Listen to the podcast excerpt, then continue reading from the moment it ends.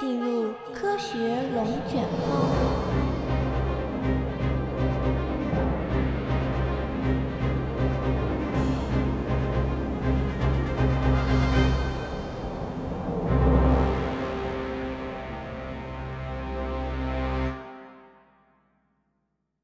在当今社会，人工智能一直是一个热门话题。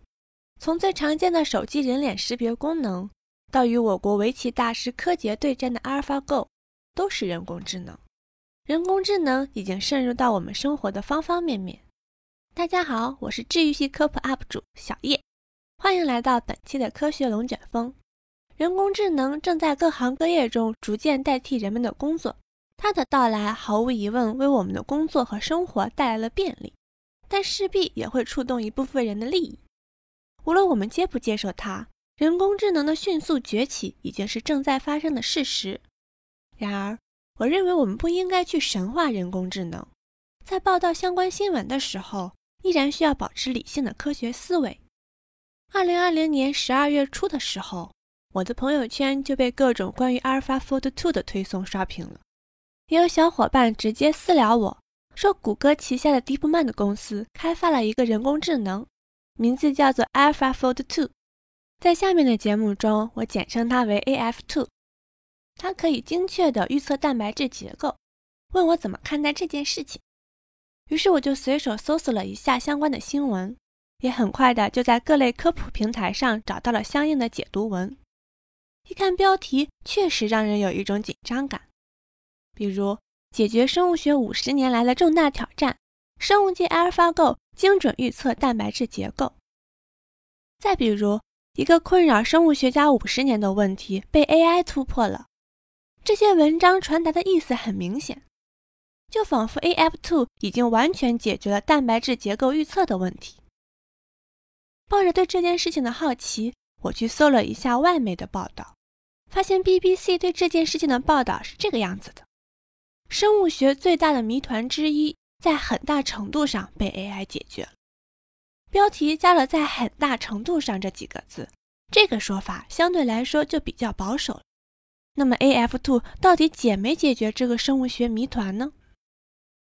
这条新闻的一手信源在 DeepMind 公司的官网很容易可以找到。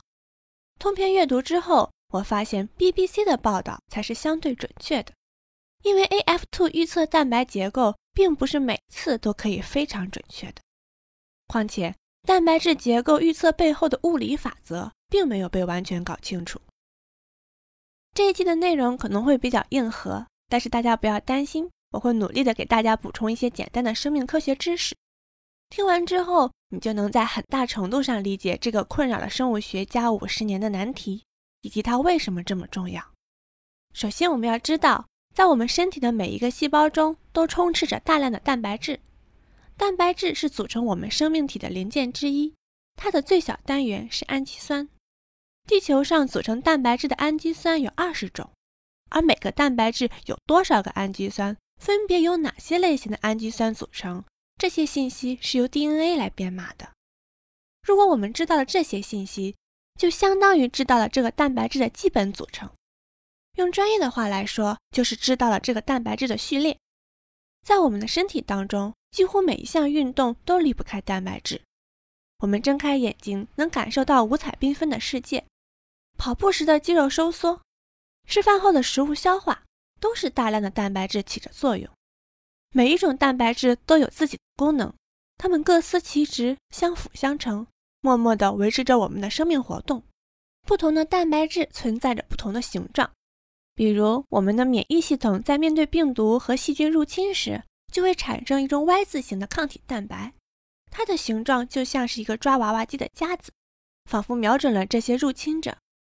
在我们的韧带、骨骼和皮肤之间，就会有大量的胶原蛋白，它们的形状就像是由三根粗绳拧成的麻花，为我们的皮肤提供张力，从而显得有弹性。再比如，细胞内部有一个叫做核糖体的蛋白质复合体。它就像一个高级复印机，不断地制造新的蛋白质。二零二零年获得诺奖的基因定点编辑技术 CRISPR，也正是利用了一个长得像螃蟹钳子的开斯难蛋白质。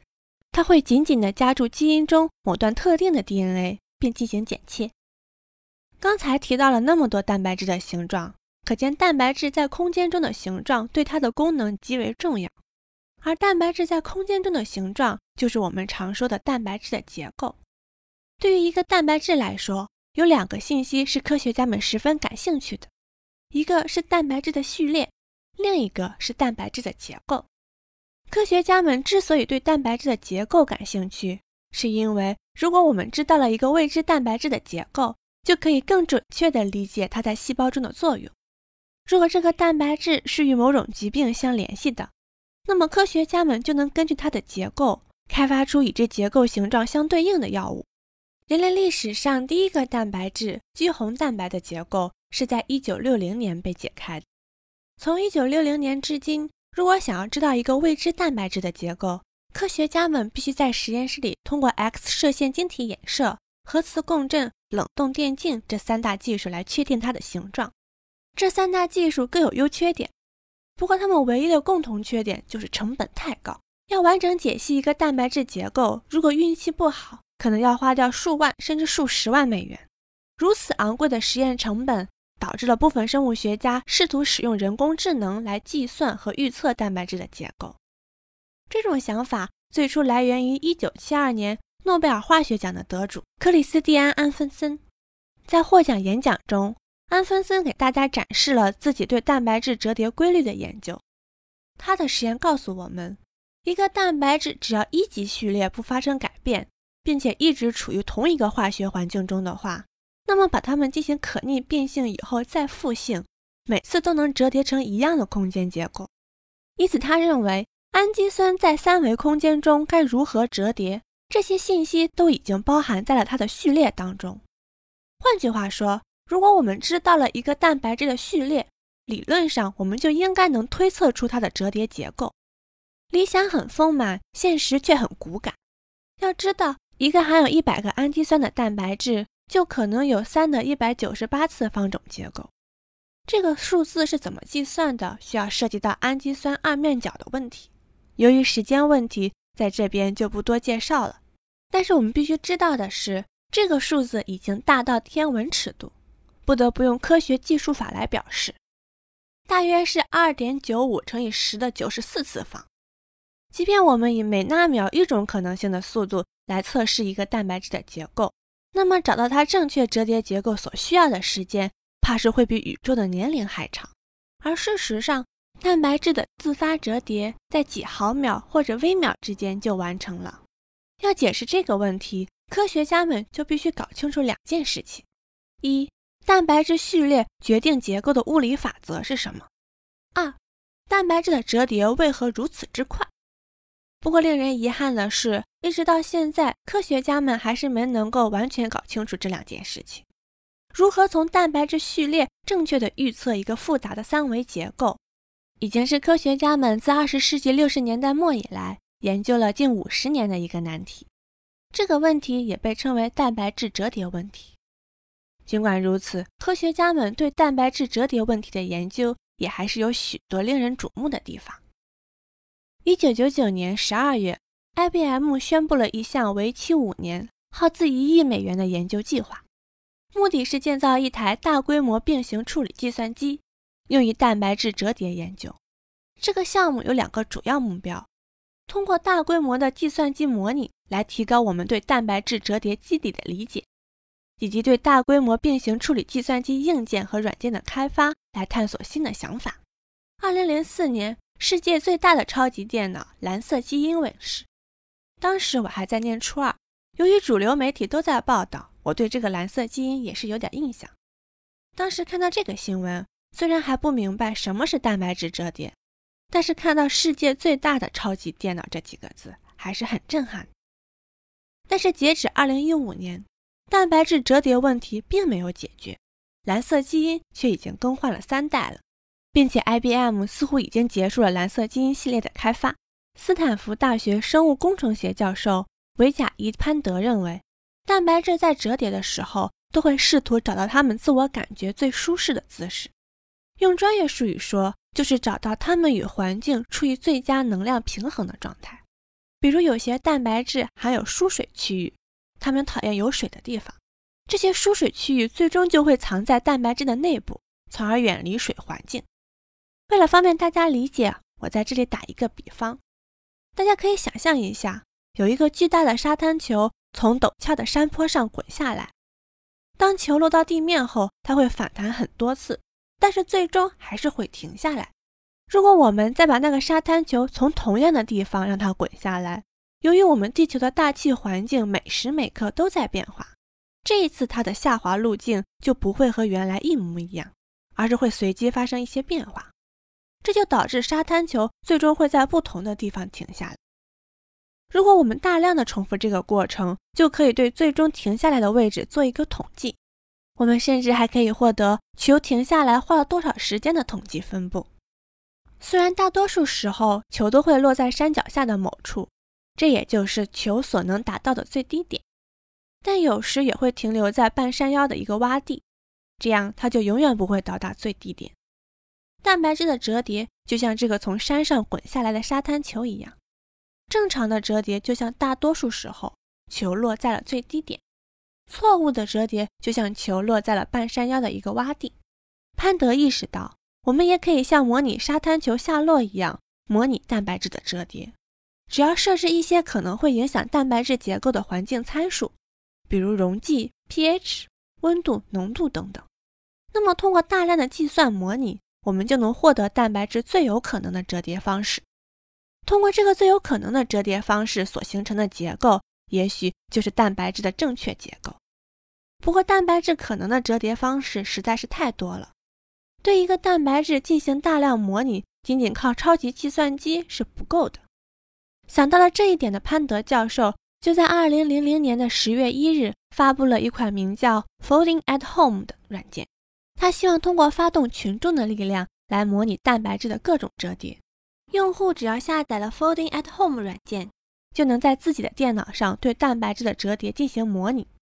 每个用户作为整个模拟网络体系的一部分，都会收到一个蛋白质片段。在完成这个蛋白质片段的模拟之后，软件就会将数据传回云端。2007年到2012年，潘德教授的团队还与索尼进行了合作。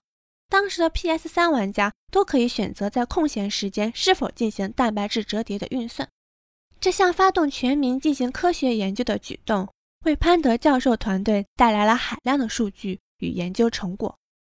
他们利用用户的模拟数据，为阿尔兹海默症、癌症、二型糖尿病等十种疾病的攻克做出了巨大的学术贡献。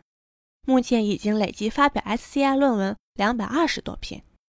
同样是发动全民科学研究，华盛顿大学的生物化学家大卫·贝克教授的想象力就更有意思了。二零零八年五月八日，贝克教授的团队首次推出了一款名叫做 Fold It 的解谜游戏，而这款解谜游戏的内容就是让用户凭借自己的直觉来折叠蛋白质。游戏里面也会预设一些可能会影响蛋白质结构的环境参数作为打分机制。如果玩家对蛋白质进行了错误折叠，那么分数就会偏低；反之，如果玩家对蛋白质的折叠是对的，那么分数就会变高。分数越高，表明这个折叠是正确的可能性就越高。这个就类似于驾照考试的侧方停车。我们学过侧方停车的人肯定都知道，这个是科目二里头比较难的一项，学的时候也是被教练骂得够惨。我们只有通过几个正确的步骤。把车不压线的停到框里头，才算成功。如果失败了，我们就必须稍微退出来一下，然后再试一次。蛋白质的折叠也是一样的，只不过贝克教授把这个不断试错的过程交给了每一位游戏玩家。这款游戏一上线就吸引了大量的玩家，一个个蛋白质折叠的关卡都被迅速攻破。短短的两年时间，Fold A 已经吸引了五万七千多名玩家。贝克教授的团队在2010年的《自然》期刊杂志上就刊登了一篇论文，来称赞这五万七千多名玩家提供的蛋白质折叠优于计算机的算法计算。事实证明，群众的力量是伟大的。有玩家甚至在 Fold8 官网的论坛上留言说：“下一个任务什么时候出？希望有点难度，更具有挑战性。”最具有代表性的就是一个困扰了生物学家十五年之久的猴类艾滋病毒相关蛋白，但是在 Fold Eight 上，玩家只用了十天就成功的破解了它最可能的折叠方式。像 Folding at Home 和 Fold Eight 这样的发动全民科研的项目，似乎充分的发挥了我们人多力量大的优势，却依然暴露出一个问题：科学家们只是把试错交给了广大热情高涨的群众而已，本质上还是一个接一个的去尝试所有可能的折叠结构，并没有能够完全搞清楚蛋白质折叠问题背后的物理法则。到目前为止。如果科学家们收到了一个未知蛋白的序列信息，想要计算它的三维结构，我可以肯定的告诉大家，对不起，算不准。如果一定要对它的结构做一番推测，科学家们只能在已经通过实验解出的结构蛋白质库里，去比对并找到与之序列相似度较高的蛋白，然后再通过那个蛋白质的结构来预测这个未知蛋白。目前最大的蛋白质结构数据库 PDB 中。一共有十七万个蛋白质结构，这些结构都是通过实验获得的。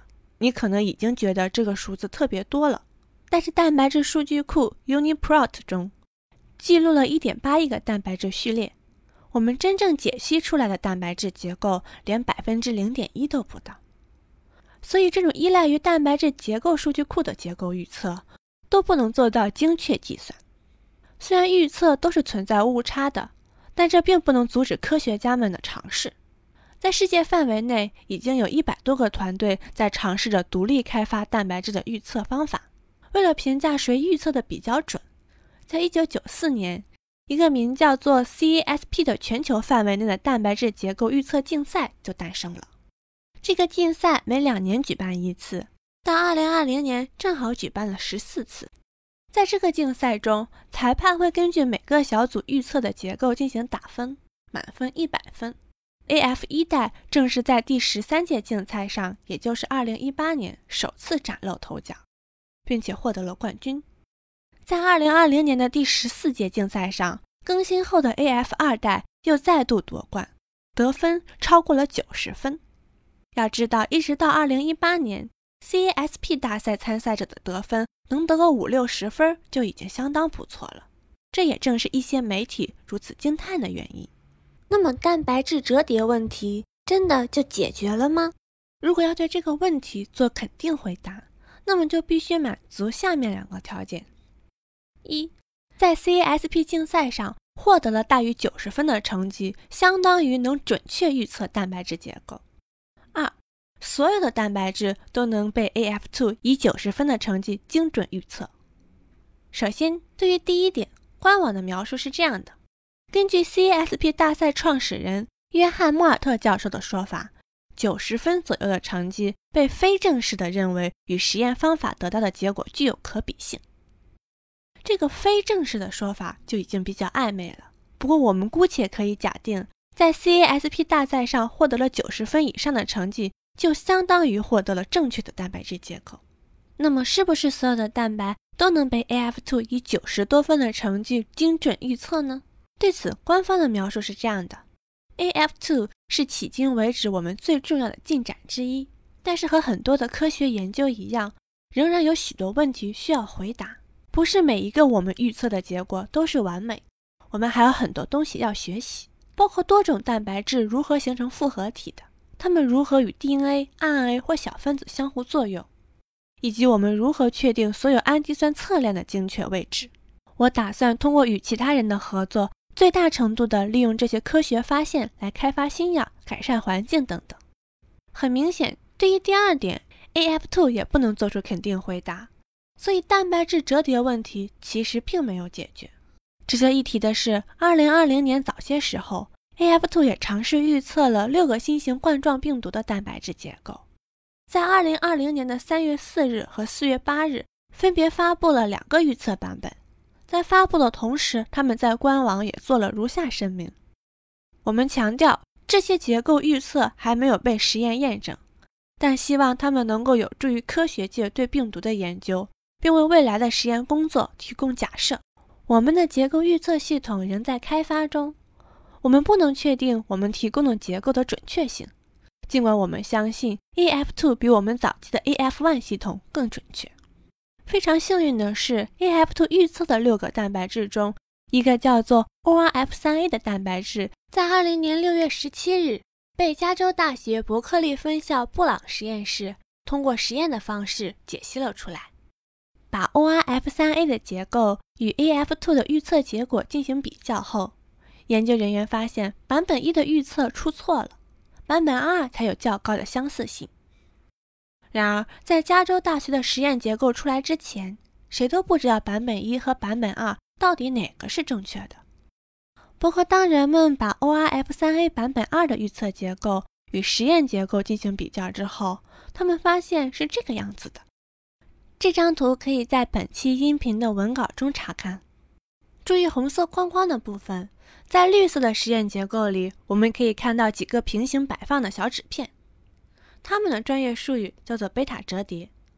而这几个小纸片在蓝色的预测结构中却缺失了。这么一来，这个结构的预测到底是准还是不准，那就是仁者见仁，智者见智了。如果这几个小纸片对这个蛋白功能没有什么影响，那么这一次的预测就算成功了。如果这几个小纸片对这个蛋白质功能的影响巨大，那么对不起，哪怕别的部位都预测准确了，这次的预测仍然是失败的。引用北京航天航空大学生物学教授叶盛的话来说，就是：事实上。结构生物学目前以及未来的一个重要应用领域，就是助力药物和疫苗的研发。考虑到此类工作对于结构信息准确度的要求极高，令我们不敢依据预测出来的不完全可信的结构来做药物或者疫苗的设计。说了那么多，难道 AF2 所做出的成绩就真的一无是处吗？并不是。通过 AI 精确预测蛋白质的结构，一直是人类的梦想。毕竟，一个精准的预测可以节省大量的成本，而 AF2 展现给我们的是在蛋白质折叠问题上的一个飞跃。它也是目前世界上最接近精准预测的 AI。这一重要突破对结构生物学的影响是巨大的。但是在对这件事进行报道的时候，我们更要保持一种理性、客观的态度。在看到了一些疑似过度解读的报道时，我们不能跟着瞎起哄。当一件超出我们常识的事情突然出现时，不妨让子弹飞一会儿。对于这次新闻，著名科普平台丁香学术对其的描述是：AF2 在精确预测蛋白质的 3D 结构上取得突破性进展，被誉为半个世纪以来最重要的突破之一。秉持这种客观的报道，正是每一个科普人必须坚守的底线。好啦，以上就是本期科学龙卷风的节目，感谢您的收听，我们下期见。